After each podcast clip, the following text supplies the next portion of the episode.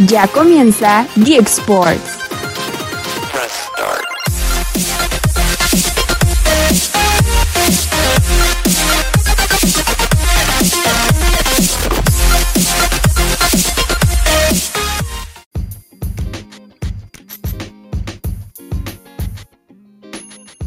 ¿Qué tal amigos de Geek Sports? Bienvenidos una vez más a este su podcast, a este su espacio, a esta su sala, su comedor, su cuarto, su gamer setup, lo que ustedes quieran decir. Y lo digo así porque ahora toca, sí, ahora sí, por fin regresamos a esta parte de, de nuestro show, a la parte geek, a la parte del universo geek.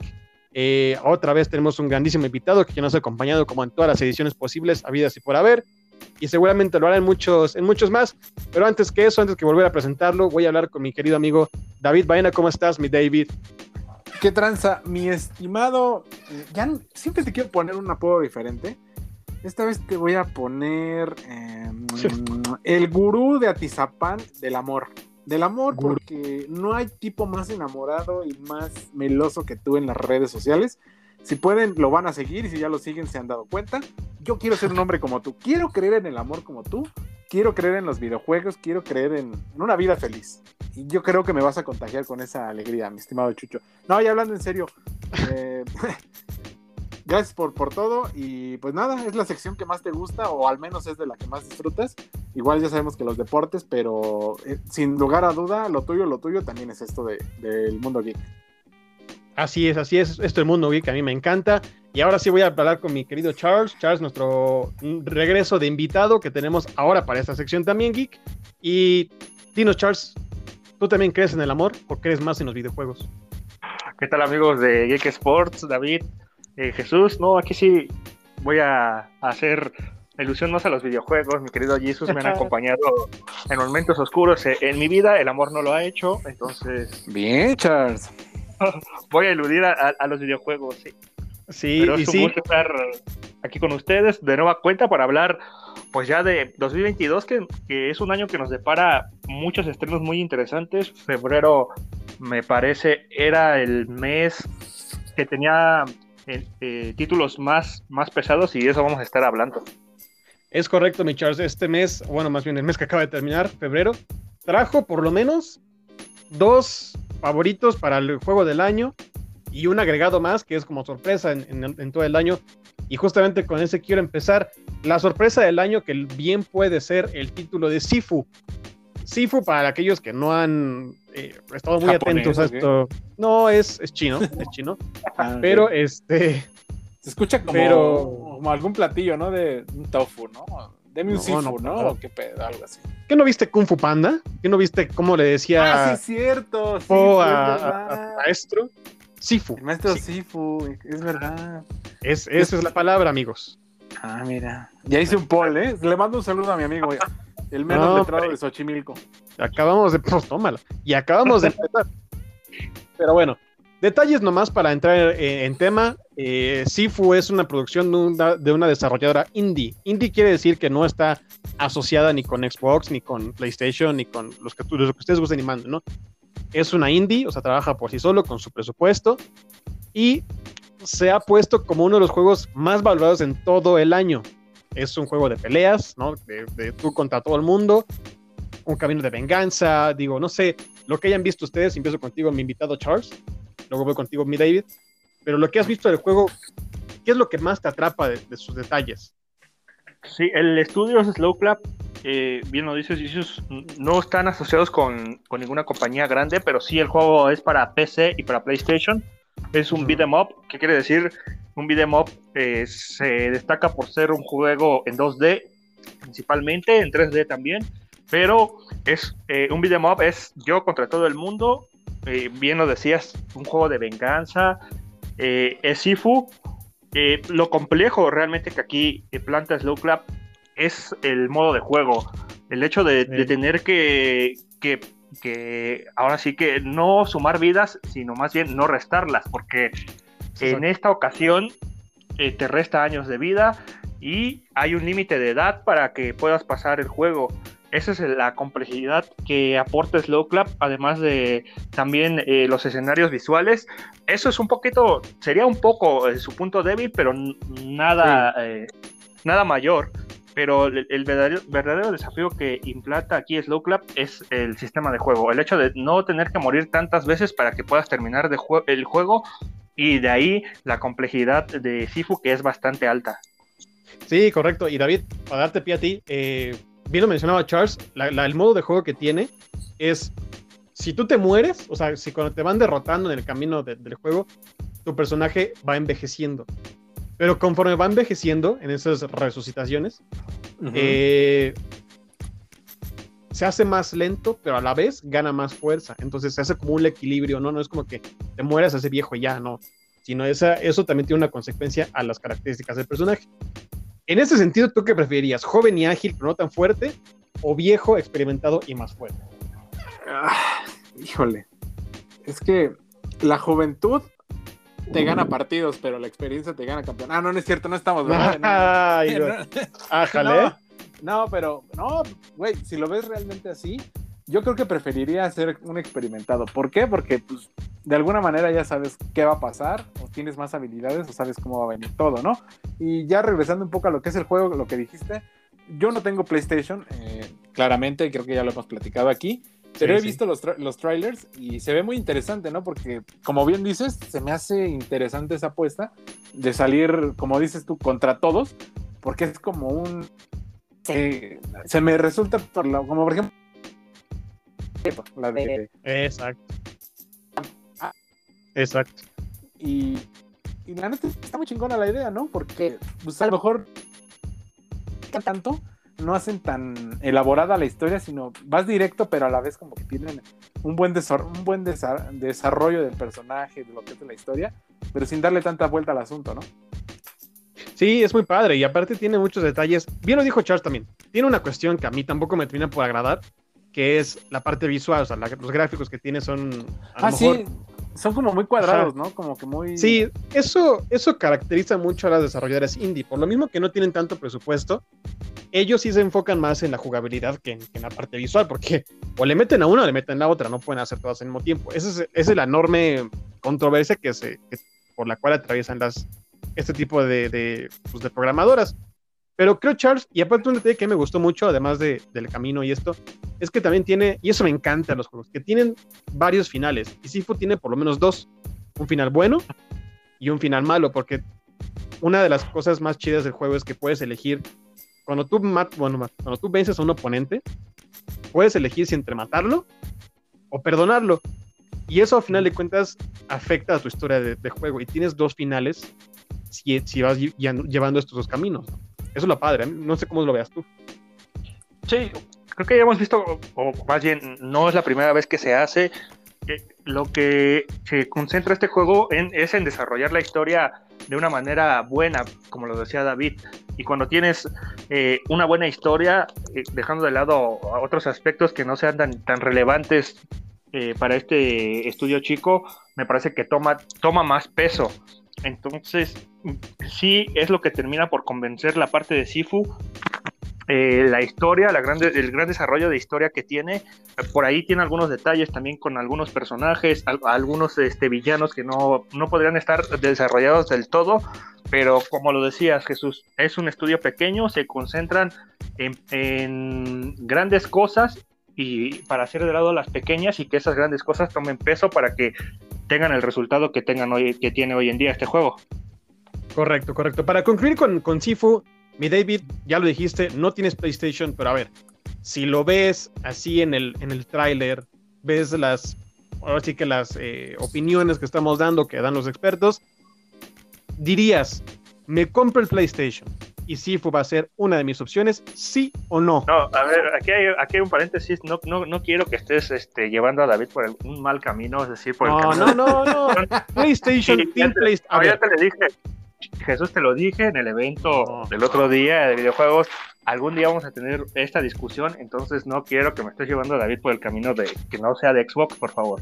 aquí se puede de todo, no hay claro oscuro, Oye, se puede. de ya me, todo. ya me siento como que me quieren llevar al lado oscuro, ¿no? Como en, en los Star Wars. PlayStation no es PlayStation no es ningún lado oscuro. David Charles tiene PlayStation, ¿qué dice? no, es de mi hermano, yo principal, Ay, mi consola lo principal es el. Xbox. Entonces, Lo usas y te has comprado juegos.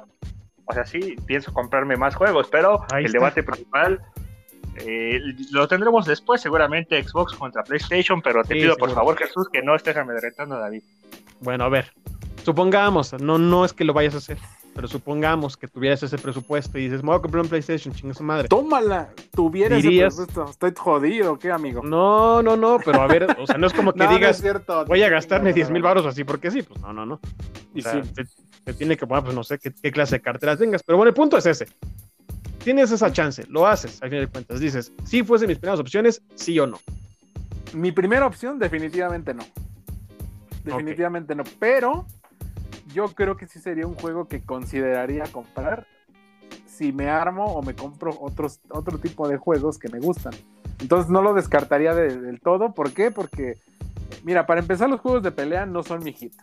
Pero Ajá. este tiene esa particularidad que ya mencionamos, ¿no? Tiene una historia, tiene que vas avanzando, tiene. O sea, no es como lineal, vaya. Tiene sus vertientes, ¿no? Entonces yo creo que, que sí, sí podría darle una oportunidad, tal vez. Y tú, mi Charles, que tú que eres como el Villamelón de las consolas, eh, ¿en, qué, ¿en qué número de lista de prioridades de los, listas, de los juegos que tienes por comprar colocas a Sifu? Eh, no, yo creo que sería del top 5 sería el 5. La Y. Ok. Sí, entonces, o sea, te- tendría otros juegos. Vamos a hablar de dos de ellos más en este podcast, pero así lo Sí. pondré en el 5. Ok, ok. Y sí, bien lo dijiste. Pasamos al siguiente juego que también es favorito a pelearse con el otro que vamos a hablar, el último, pero favorito a pelearse el- al, mejor juego del año. Y también es exclusivo de PlayStation. Es Horizon Forbidden West, la secuela del primer título del- de Guerrilla Games, que es Horizon. Eh, vaya, creo que la principal característica de, de Horizon Forbidden West es los gráficos, el paquete gráfico que tiene, los detalles que le, han, que le han puesto, que le han metido, más allá un poquito de la historia de la jugabilidad, porque al final de cuentas no cambia tanto de lo que vimos en la primera entrega. Y la temática es la misma, ¿no? Son, son máquinas, son eh, otras tribus, son enemigos por todos lados. Eso no cambia, pero creo que la parte más llamativa de esto es los gráficos. No sé cómo lo veas. Ahora sí empiezo contigo, mi David. No sé cómo veas esta parte de aquí otra vez, y, y contrario a lo que dijo, lo que hace Sifu, ¿no? ¿Qué, ¿Qué es lo que tú ponderas, ¿no? ¿La parte visual o la parte de la historia, ¿no? Yo creo que eh, tiene que haber un cierto equilibrio en, en todo tipo de cosas, ¿no? Porque puedes tener un bello juego eh, gráficamente, por ejemplo, ya lo hemos hablado. Final Fantasy es un juego que siempre se han esmerado en, en echarle muchas ganas en el aspecto gráfico, pero al menos a mí me da mucha flojera. Como que siento Sí. que está demasiado elaborado todo como para realmente atraparte. Ahora, en esta parte del juego de Horizon Forbidden West, yo creo que es un juego que promete bastante porque me atrae para empezar con el, el tráiler que vi. Además, Sí. se le ha dado, creo yo, una buena publicidad. Creo que hasta la protagonista salió en una revista, ¿no? Eh, creo que hizo Ajá. ahí. En. Ay, creo que en. Ay, se me olvidó el nombre de la revista, pero eso es una revista muy popular sí, en Estados Unidos y es la primera. Eh, el primer personaje de un videojuego que aparece en esa, en esa portada. Voy a investigarlo. Exacta- exactamente. Entonces, yo creo que empezando por ahí, si están ponderando y están dándole la importancia a lo que es esta segunda entrega, quiere decir que es muy ambiciosa y por lo tanto las expectativas creo que son muy altas, a pesar de que no he jugado la entrega número uno, pero eh, creo yo que puede ser una buena opción, ¿no? Porque además sabemos que PlayStation siempre se ha caracterizado que sus juegos eh, exclusivos o los que van a sacar nada más ellos, eh, les echan demasiada ganas en, en todo este tipo de cosas, son súper detallistas. Yo, por ejemplo, ya había mencionado también el caso de God of War, nunca lo había jugado, pero cuando lo jugué, madre mía, fue Sí. una cosa espectacular, ¿no? No sé, y sería estúpido, ¿no? De mi parte si lo comparo con God of War, pero eh, al menos si me pones a escoger entre Horizon Forbidden West entre Sifu, juego este, este que el último que hablamos, ¿no? Porque Ok, yo soy bueno. más, más de ese tipo de historias, ¿no? O sea, más elaboradas, más este que el, el personaje me transmita algo, que tenga un tipo de carisma, y creo que con Charles ya lo había platicado alguna vez. Sí. Eh, Vanity Fair fue la revista en la, que- en la cual apareció Aloy, la protagonista como portada, Vanity Fair. Eh, y Charles, a ver, la primera entrega, a mí yo tuve un problema con el primer juego y no me terminó por encantar por eso. Se me hace un juego, sí, muy, eh, obviamente es muy bueno en el sentido de que es, es competitivo, es, eh, es interesante de jugar y muchas cosas, y es lindo de jugar por los paisajes y todo lo que tú me digas. Pero a mí me molestaron dos cosas, y no porque sea flojo, pero llegó un punto en el que dije, ya basta, por Dios.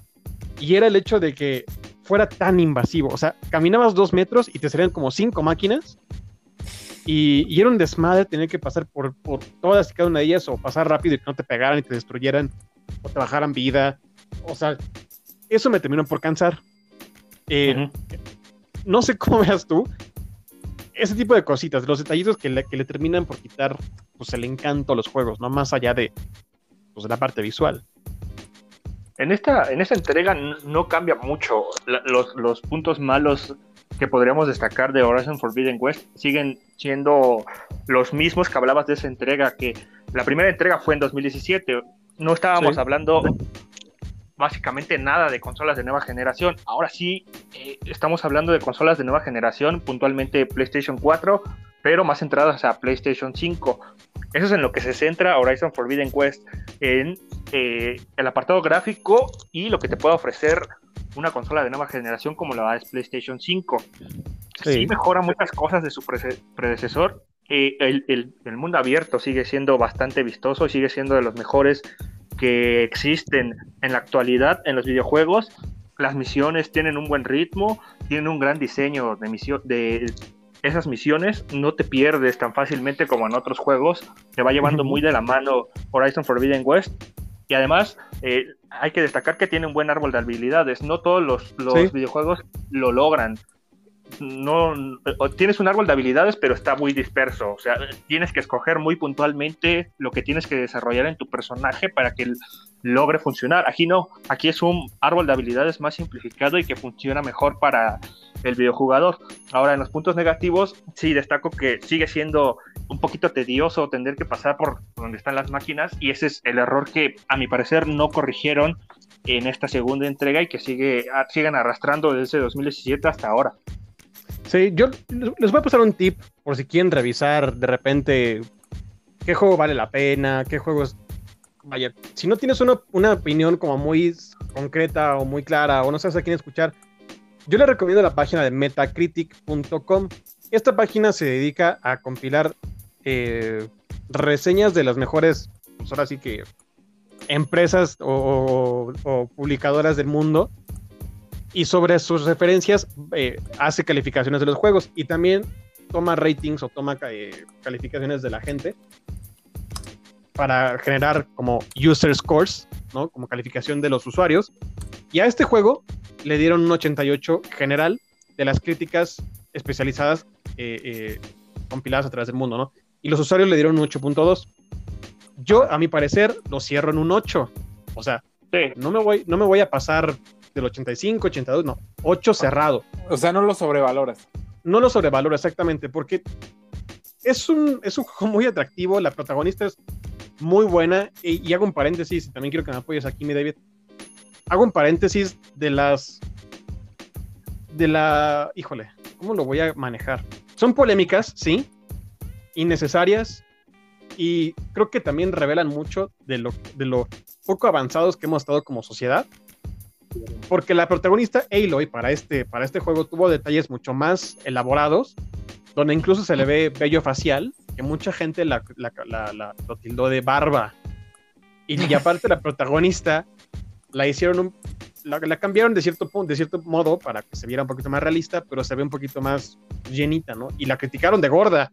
Entonces, creo que también si algo ha desvelado Forbidden West este año es que ningún chile le embona a la comunidad gamer y que están y que está muy está muy predominada, está muy predominada por mucho machismo todavía que juegos así, que son bellezas completamente visuales, los terminan por tirar, por hacer críticas tan absurdas como, como fue con Last of Us, ¿no? Como fue con, con, con Ellie porque era lesbiana y otra vez la, la- la señalaron y señalaron los desarrolladores de, de- de exagerados y no sé cuántas cosas. O sea, no ha cambiado nada en estos años. Es- y aquí quiero que me apoyes, mi David, porque hay gente trabajando años enteros para que tú veas un, una- un personaje virtual casi real, para que te lo tiren diciendo que no, es que parece hombre, no, es que está muy gorda, por Dios. Es que, mira, primero que nada quiero felicitarte porque has aprendido el lenguaje coloquial que yo duramente y tantos años te he tratado de enseñar y veo con, con mucha alegría que lo has adoptado como tuyo para expresarte y, y definir ciertas situaciones. Mira, me encantó esa frase que dijiste. Eh, yo lo hubiera dicho de un tipo más fuerte, pero me, me agradó, me agradó bastante. Y Lo ahora correcto, pasando, ¿no? exactamente, pasando a lo que tú me estás preguntando, la neta es que sí, güey, o sea, es que la gente nunca va a estar contenta, o sea, estamos hablando de que es un personaje que lo están llevando a la realidad porque, o sea, no sé qué esperan ver, se esperan ver una, por ejemplo, una Lara Croft, Tom, este de Sí, Tomb Raider. ujú. de Tomb Raider, no sé, una, una modelo ex- exuberante o querían que llevaran, no sé, a Gal Gadot, eh, una calca, ¿no? Para, para los videojuegos. O sea, es que es irreal la gente que piensa, ¿no? Eh, porque además, si es un, si es un superhéroe o es, es una persona o es un personaje de un videojuego que, que estás llevando, es una heroína al fin y al cabo. O sea, no importa si es gordo, flaco, alto, mamado, eh, si es eh, quimera, travesti, no lo sé. O sea, ese tipo de cosas creo que pasan a segundo, segundo término, siempre y cuando el personaje te transmita eh, ese carisma, ese, ese amor por ese personaje. Y lo hemos visto durante la historia de los videojuegos, ¿no? Por ejemplo, en Claro. Grand Theft, en Grand Theft Auto San Andreas, casi 20 años de esa, de esa franquicia o de ese juego, y todos recuerdan a, a CJ, Carl Johnson, y es un personaje de color. Y nadie, di- nadie dice nada, ¿no? O sea, por más de que digan, no, es que cómo va a ser de color, tiene que ser blanco y shala.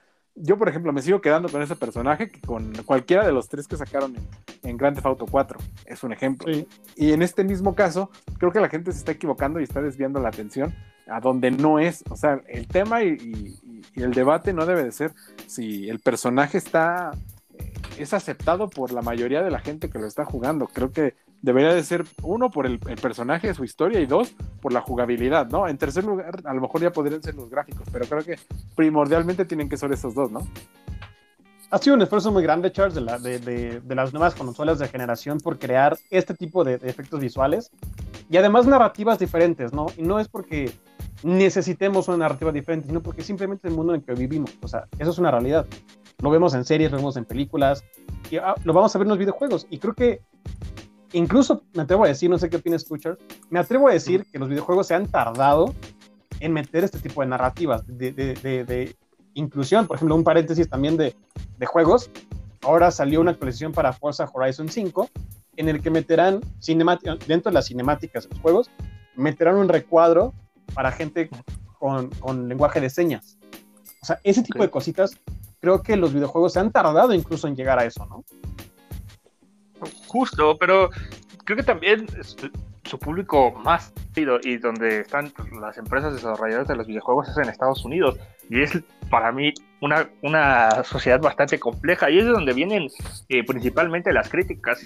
Si lo ves, el Claro. caso de Last of Us 2, vino la crítica principal de- del hecho de que Ellie fuera lesbiana, eh, venía de Estados Unidos y los críticos más duros del videojuego fueron de Estados Unidos.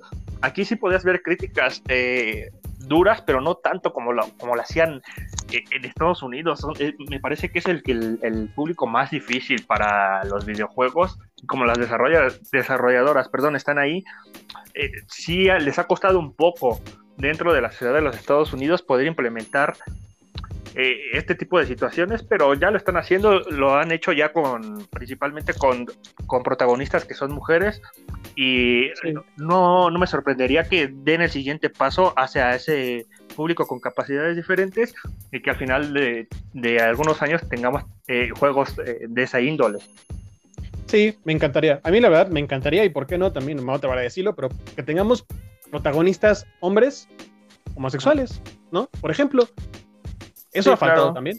Eso ha faltado también. Pero bueno, eso ya De son hecho, otros temas. Ajá. Quiero, quiero hacer un, un- un paréntesis. De hecho, andaba leyendo también que, por ejemplo, el próximo personaje protagonista de Grand Theft Auto va a ser mujer, ¿no?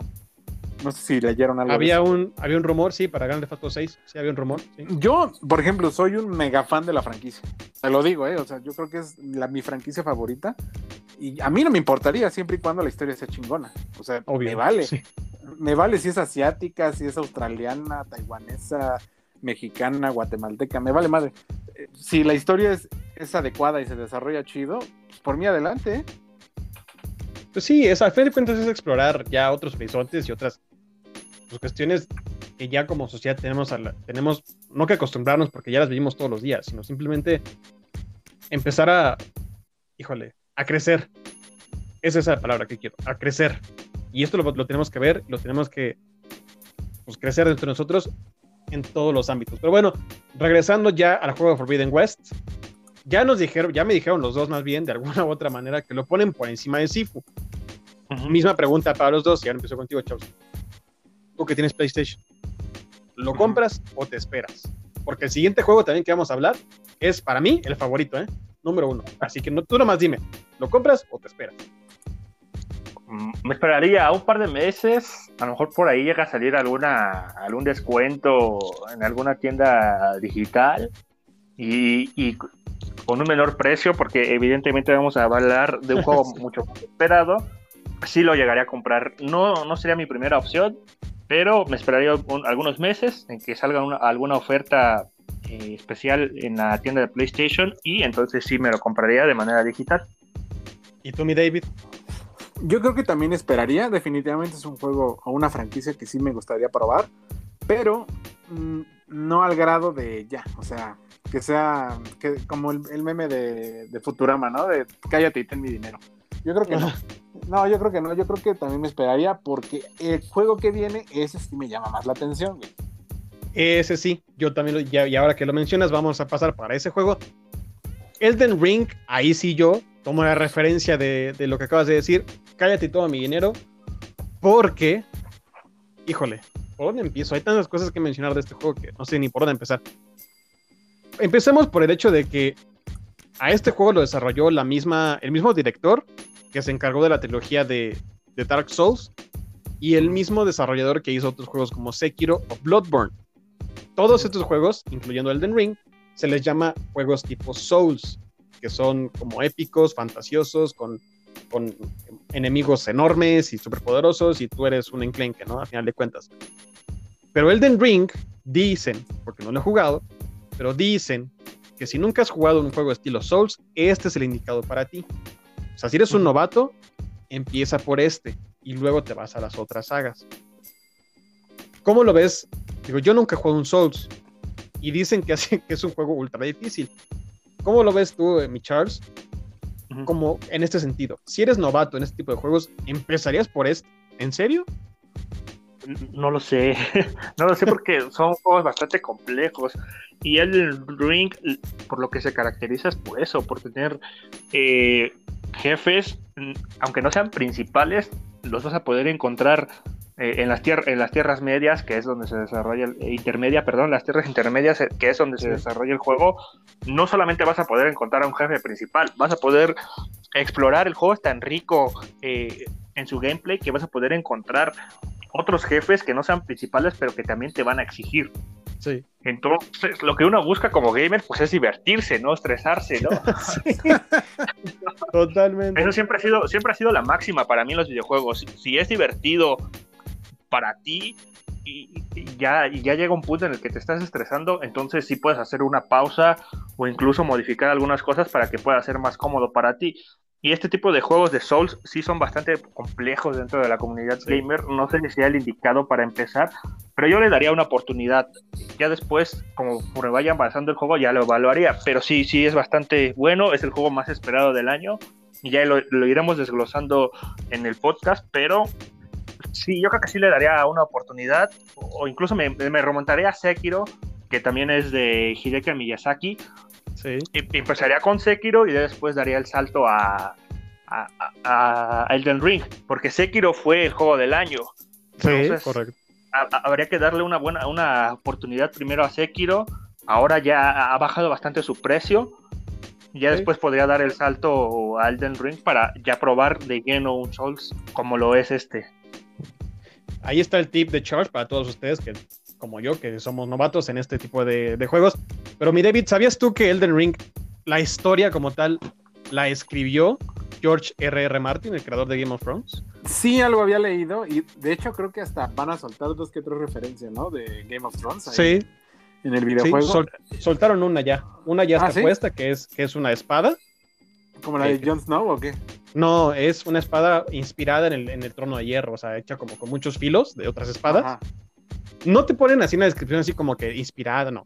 Pero te ponen, Acero Valirio, ¿no? ¿O qué? ajá, sí, no, no, te ponen otra historia completamente diferente, pero el diseño sí es como el trono de hierro y, y está muy padre. Pero también para sacarla o para conseguirla tienes que vencer a un jefe para, para conseguirla y no es un jefe sencillo. Pero a ver, ya, ya, ya estando contigo, eh, David, tú también le darías esa chance como, a ver, soy nuevo completamente en esto y tú que tienes una mecha muy corta eh, para básicamente todo, ¿te aventarías a jugar este juego? Porque sí es muy demandante, ¿eh? Sí, yo creo que sí, porque creo que tiene, creo yo, el balance que yo necesito para los videojuegos. Creo que es una historia interesante, creo que es una historia compleja, pero a la vez que te puede atrapar, es una buena narrativa. Los efectos especiales o la animación y todo lo que sabemos de los gráficos también se ve impresionante. Eh, o sea, es un juego que yo creo que sí amerita eh, darle esa oportunidad y ver, ¿no? Porque a lo mejor, como dicen, es o los amas o los odias, ¿no? Este tipo de juegos, porque Sí. los puedes, si te atrapa y te engancha, chingaste, porque te vas a ir a los demás juegos que ya, ya mencionamos, ¿no? Eh, pero sí, o sea, definitivamente, igual lo que te dije, si tengo que ordenarlos de los juegos que dijimos y que si yo me compro una consola de PlayStation 5, yo creo que este sería uno de los juegos que sí tendría que darle una oportunidad. Eh, a lo mejor eh, me esperaría un poco. PlayStation 5, a ver. ¿Cómo? Este juego salió para, este Bueno. juego salió para todas las consolas. No, no, pero está bien, actual está bien, Siguiente generación, por favor. está No, bien, el paquete es que- gráfico es mejor. Es que, es que yo, yo lo estoy diciendo nada más porque ahorita estamos hablando de puro PlayStation. O sea, no estamos hablando de mixes. Sí, y, ahorita- y- y creo que ya el señor Jesús Castro quiere que me decante por eso. Pero, no, no. pero mira, estoy, estamos en el supuesto. Él me está diciendo que si yo me compro una nueva consola des- desde antes. O sea, Bueno, pero te podrás cambiar, te, comprarte un, un Xbox de nueva generación también. Eh, sí, podría ser. En el, en, muy pronto lo vamos a poder hacer, pero bueno, ese es otro tema, ¿no? Pero yo creo que regresando a lo del juego, yo creo que sí, sí, sí le podría dar una buena oportunidad, ¿por qué no? Me parece interesante. Eh, además, se me hace un juego muy, muy bueno, ¿no? Porque a lo mejor me da hueva después y lo cambio o lo vendo, ¿no? Pero por lo mismo de que, por lo mismo Ajá. de que, como siento yo, que está bastante con mucha expectativa y la gente lo está esperando, creo yo que va a ser un juego con mucha demanda. Entonces, no me sería muy difícil si lo compro físico, por ejemplo, venderlo, revenderlo y que conserve su valor. Es muy, es muy posible y eso es una buena, como un tip de, de, de business con, con este título. Pero a ver, les voy a soltar unos detalles del juego y ustedes, quiero que me digan ustedes qué opinan, qué harían y, y si les agrada o no les agrada. A ver, son tres detallitos del juego. Son 10 clases diferentes para tu personaje. Es un juego de RPG, o sea que tú eliges lo que quieres, cómo lo quieres, lo personalizas, etcétera, etcétera, etcétera, ¿no? Son 10 clases diferentes las que puedes elegir, las clásicas guerrero, mago, bla, bla, bla. Ya saben, ¿no? 10. Tiene cuatro finales diferentes. Y en esos cuatro finales, tú puedes jugar cooperativo o individual. Eso está padre también. O sea, puedes tener un amigo de la misma consola, obviamente, y que se una a ti a, a explorar y, a- y en la aventura. Está muy chido eso también. Pero a ver, si tú juegas solamente la historia principal, podrías tardar entre- tardarte entre 60 y 150 horas de juego.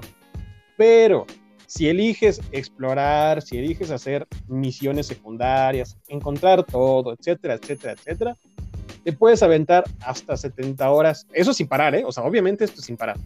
Hasta 70 horas de juego, sin parar. ¿Qué les parece esto? Porque esto, a lo que voy es, el punto es, este juego demanda no solamente la parte de dificultad del juego, sino mucho tiempo de tu vida. En este sentido, ¿cómo lo valoran? ¿Tienen ese tiempo? ¿Se animan? ¿O qué harían aquí? Quiero que empieces tú, Micho. Mira, el, el último RPG que recuerdo que fue así fue Monster Hunter, Monster Hunter World. Sí. Ah, Ahora ya va a salir una secuela, pero el último RPG que recuerdo y que era y- bastante difícil y que es bastante difícil es Monster Hunter World. Eh, sí, podía seguir una historia li- lineal que es para los, los gamers que no son tan clavados, pero también está ese público que siempre se esmera por platinar los juegos, por terminarlos al 100%. Y Elden Ring eh, tiene un balance eh, bastante bueno en tratar de, ofrecer esas dos experiencias. No solamente la de, para los gamers más ávidos y que quieren terminar el juego al 100%, sino que si tú no eres de las personas que son tan dedicadas o que no tienen ese tiempo, eh, puedes seguir la historia lineal y también te va a ofrecer una gran experiencia. Y es lo que, es lo que más aporta a este juego. Además eh, de que la historia está bien ambientada, hay buena variedad en las locaciones, el mundo abierto es perfecto y dentro de esa experiencia eh, la exploración te, ofrece bastantes eh, buenas recompensas.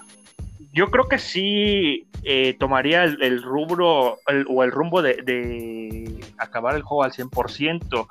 No lo haría, no sé, en un mes, porque sería, sería bastante eh, tendría que extender bastante tiempo en mi vida, pero ah, sí, sí, bastante tiempo libre en mi vida, pero sí lo terminaría al 100%, no importa si me tardo, no sé, tres meses, cuatro meses, es un juego que lo vale bastante la pena. Tú hablabas de Metacritic, Metacritic le dio una de las mejores calificaciones a Elden Ring en toda la historia de los videojuegos. En la historia, en la historia de los videojuegos. Entonces, sí vale la pena, si lo vas a comprar y vas a invertir eh, en un juego físico o en una edición especial del juego físico, sí vale la pena que lo termines todo.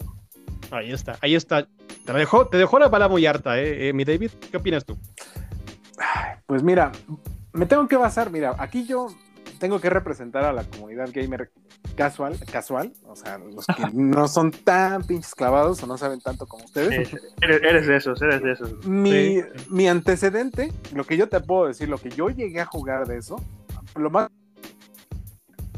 Elder Scrolls Oblivion. eso, güey. Mm, uh. buen juego. Sí, me gustó, pero tengo que decirte que en aquel entonces me. Lo dejé. O sea, no, o sea, no, no, sé, no sé si me explico, güey. O sea, es como. Sí, sí, sí. Están chingones y todo lo que quieras, pero, ay, güey, de repente ya, como es tan elaborado que tengo que hacer esto y tengo que conseguir esta pieza y tengo que armar esto, etcétera, etcétera, como que me va desmotivando porque como dices tú soy de mecha corta, ¿no? Entonces, pero pero a lo mejor pues no sé, ya pasaron los años, quiero pensar que ya maduré, quiero pensar que tengo un poco más de paciencia para esto de los videojuegos. Sí, le daría otra oportunidad porque si entonces mi yo de que tenía no sé 20 años le dio una, una oportunidad a ese juego de Oblivion, ¿por qué no se la puedo dar ahora, no? Que ando ya en mis 30 y que pues, no tengo nada que perder, güey. ok, esa, esa respuesta me gustó. No tengo nada que perder. Y eso creo que es. Mi dinero, ¿no? Nada más, pero. No, porque a ver, otra vez, si el juego vale tanto la pena, no pierdes nada, ¿estás de acuerdo? Así es. Si estás pagando por un entretenimiento que te va a durar mucho tiempo. Porque bien lo dijo Charles, o sea, imagínate, tienes cuatro finales diferentes y diez opciones por elegir. Eso es como, o sea, te obliga el juego, te, te obliga a cierto punto a decir, uff, lo tengo que volver a jugar, uff, lo tengo que volver a jugar, uff, lo tengo que volver a jugar, ¿sabes? Y, en ese sentido creo que ese tipo de juegos a mí en lo personal son los que más valen la pena, más allá de los que yo entiendo que están muy de moda, las, las microtransacciones y jugar en línea gratis y muchas cosas muy padres, sí, está chido, pero yo sí valoro más un juego que te haga decir, uff, lo quiero volver a jugar. Y son muy pocos ya los que, los que hay hoy en día. Y creo que Elden Ring reúne pues, todas esas características que tanto buscamos, ¿no? Una, que no te estén cobrando por todo. Dos, que te atrape. Tres, que sea de explorar.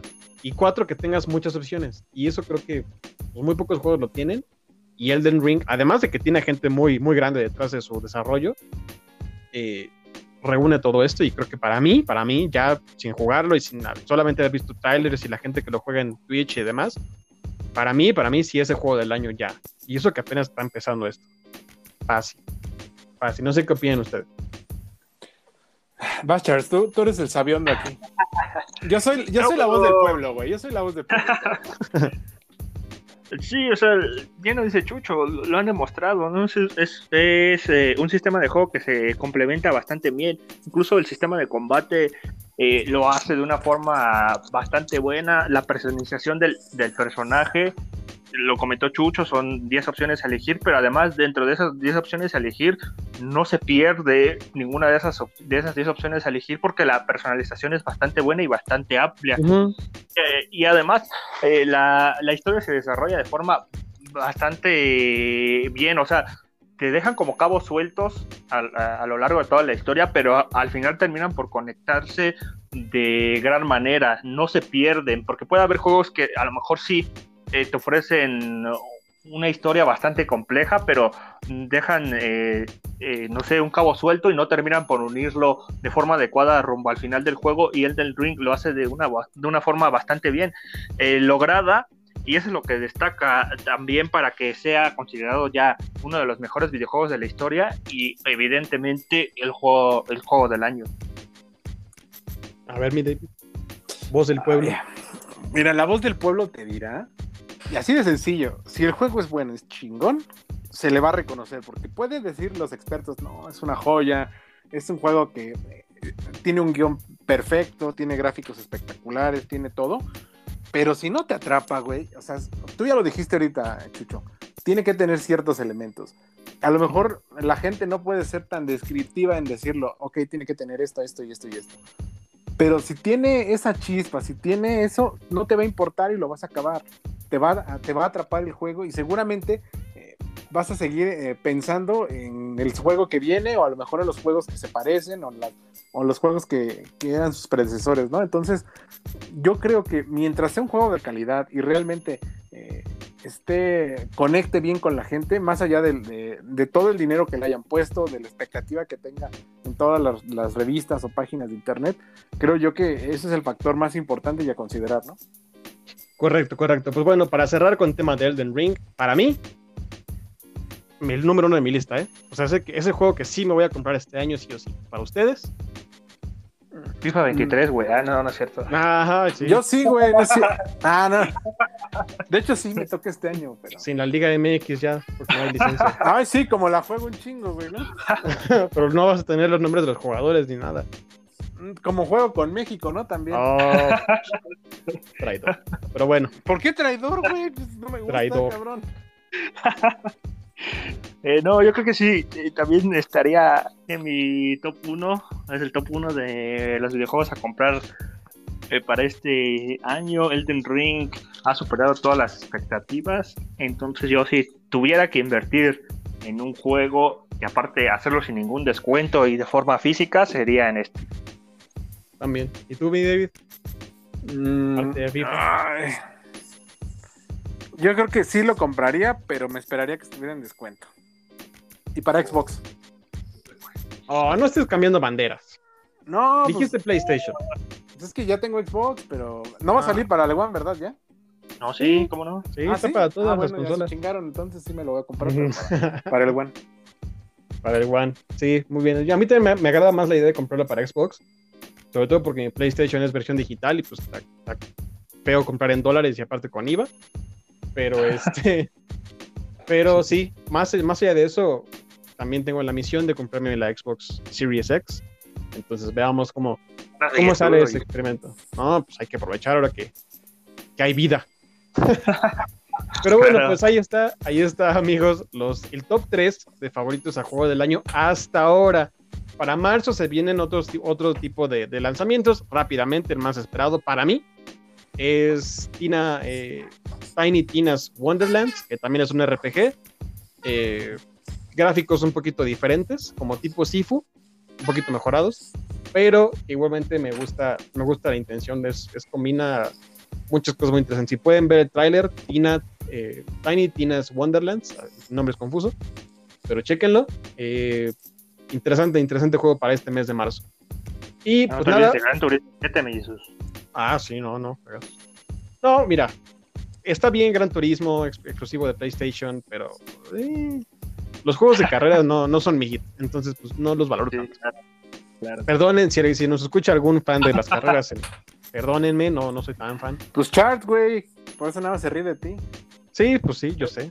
Y Charles sí le No, pero, que- sube sus no, pero, videos. no, pero tiene, tiene razón, porque es, es- sí son juegos bastante específicos para esa comunidad que le gustan los juegos no de carreras, porque de carreras puedes tener ahora este Ah, sí, sí, Horizon, pero más especializada a los juegos que si quieres un simulador de carreras, De porque conducción. Gran Turismo, Gran Turismo sí es un simulador de carreras, no es nada fácil, hay un mundo competitivo, una comunidad competitiva bastante complicada, me ha tocado verla en distintas plataformas y entonces sí, ahí sí voy con, tienes razón, eh, Jesús, sí es un juego muy específico para ese tipo de, de comunidad gamer. Y es complicado, es muy complejo también de jugar. Ahí sí, si no tienes un control, un, un volante control, la neta no lo, no lo compres, porque o sea, no le sacas el mayor provecho que tiene el juego. Esa es mi Sí, pero opinión. los gráficos se ven bastante, bastante Ah, sí. prometedores. Sí, eso sí, son increíbles, siempre. Pero bueno, para cerrar el programa, amigos, antes de despedirnos, rápidamente, porque ya hablamos mucho de esta película, pero rápidamente, esta semana ya por fin se estrena The Batman, que nos ha sorprendido a todos con sus críticas, con sus... O sea, Rotten Tomatoes le dio más del 90% de calificación, lo cual ya es algo prometedor, pero quiero que me digan rápido, ¿la van a ir a ver en su estreno? Mm, en el estreno no, creo que se estrena el miércoles a medianoche, ¿no? Sí, Sí, a partir de Sí, miércoles ya Yo la voy a ir a ver el viernes, la neta. De hecho, Sí, yo voy a también. ver- La única que ido a ver el mismo día fue la de Spider-Man y ya sabemos por qué, ¿no? Por Sí, los sí, claro. pinches spoilers, ¿no? Esta, Sí. la neta, no me importa tanto los spoilers, pero sí se me hace interesante. Y te digo algo, aquí en este, en este podcast fue que me despertó la, la curiosidad de poder ver estas películas, porque creo que ya te había dicho, ¿no? Este, Chucho, yo ya estaba un poco decepcionado, había tirado un poco la bandera por la franquicia de Batman. Entonces, eh, pero lo que he visto... Ben Affleck lo hizo bastante bien. Sí. mira, ve Sí. lo que te digo. Pues sí, o sea, pudieron hacerlo mucho mejor y no lo hicieron. Sí, claro. Bien, Chucho, gran, gran definición. Entonces, yo creo que sí la voy a ir a ver, obviamente. Me reservo las expectativas. Quiero darle la oportunidad. ¿Y por qué no? A lo mejor, como dicen, cuando no esperas nada, lo recibes todo. Eso es destino. Y lo dijeron en dónde, Charles. Ah, en sangre por sangre. Bien, Charles, ¿eh? ya le soltamos ahí. Carajo. Cultura, ¿eh? Cultura eso. Oh, mi Jesus, sangre por sangre es cultura. Sí, yo también, también voy a ir el viernes a verla. No, no hay una comunidad de DC aquí, al menos en México, que genere tantas expectativas como sí lo ha hecho con Marvel. Sí. Entonces me parece que eso juega bastante a favor de la película, el hecho de no tener la presión que la, la No Way Home la tuvo. Y las críticas han sido bastante buenas. Todo también se va a centrar en lo que Pattinson pueda hacer, porque pues, si te, te, te dicen Robert Pattinson, vas a, a, a recordar las películas de Crepúsculo. Sí, o verlo muerto en Entonces- Harry Potter. Sí, claro, entonces esto es un, un reto nuevo en su carrera, hay que ver cómo lo hace, porque también venían críticas del físico, de que no era un, bar- un Ajá. Batman eh, tan fuerte o tan oscuro. Eso es lo que en lo que se va a centrar principalmente para la- el público en general, ver si es un buen Batman, porque Bale eh, pues, obviamente siempre estará en el top 1, siempre estará Sí. en nuestros corazones. Fácil. Habrá que ver cómo lo hace Pattinson para esta película. Sí, pues creo que se hace rápido el debate. Yo también lo voy a ver hasta el viernes, porque tampoco me interesa tanto si me spoilean o si veo cosas así. No, pues es como que, ah, bueno, chido, ¿no? Por lo menos sabré si le gustó o no a la gente. Con la que sí, y de de una vez lo adelanto, para el estreno sí, directo, directo, con la de Doctor Strange. Esa sí me vale. Nadie me la va a spoilear. Ya dije. Pero bueno, amigos de Geek Sports, llegamos al final de este programa. Eh, me despido empezando por mi, nuestro invitado, mi querido amigo Charles. Charles, muchas gracias por haber estado. Déjanos tus redes sociales y un comentario final si quieres. Gracias a ustedes por invitarme de nueva cuenta. Se disfruta estar aquí platicando con ustedes, haciendo contenido también para su público.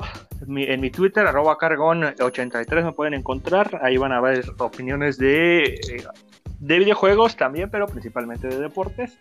Y como Sí. comentario eh, final, eh, compren el Ring. Si tienen que hacer un gasto dentro de los videojuegos para este año, lo repito, si tienen que hacerlo de forma física y van a comprar una edición especial, ya sea una edición de coleccionista, háganlo, háganlo en, en Elden Ring, vale la pena hacer su gasto en este videojuego. Ahí está mi David. Bueno, pues Chucho, me encantó estar contigo. Hoy dictaste cátedra como director de orquesta de Chopin, no sé, algo así. Me, sentí halagado, la verdad. Eh, vamos a hacerlo más seguido. Espero que eh, podamos platicar para la siguiente semana o después, no sé, cuando, cuando se pueda, sobre la película de Batman. eh, para darnos las impresiones, a lo mejor vamos a estar maravillados, vamos a decir, perdónanos señor Robert Pattinson por todo esto. Ojalá, la verdad. Ojalá, ojalá, la neta. Y sobre los videojuegos, pues no tengo PlayStation, tal vez nunca me lo compre. eh, pero, pero si quieres, te voy a hacer feliz un poco y te voy a decir que sí, sí voy a jugar el Elder Ring. Bien, bien, eso me gusta. Elden Ring robando portadas, qué bueno. Pues amigos de Geek Sports, qué bueno que nos acompañaron una vez más. Recuerden seguirnos en nuestra red social, que solamente está en Twitter, arroba guion bajo Geek Sports, con la G en mayúscula. Ahí estamos publicando mucho, sobre todo los trailers de lo que se viene, eh, en películas y juegos. Y pues nada, mi red, mi Twitter, bueno, empezamos por el de David, que no lo dijo, arroba Dave-BNP. Gracias. Ahí está el Twitter de mi querido David, ahí sí habla de todo, absolutamente de todo. Y ahí me encuentran como arroba Jesús-Castro C. Y conmigo encuentran también de todo, pero principalmente y últimamente sí me he enfocado más en videojuegos, así que pues ahí está para los que estén más eh, enfocados en esa parte de la vida, pues ahí estamos. Pero bueno, muchas gracias a todos, nos escuchamos a la siguiente, hasta luego.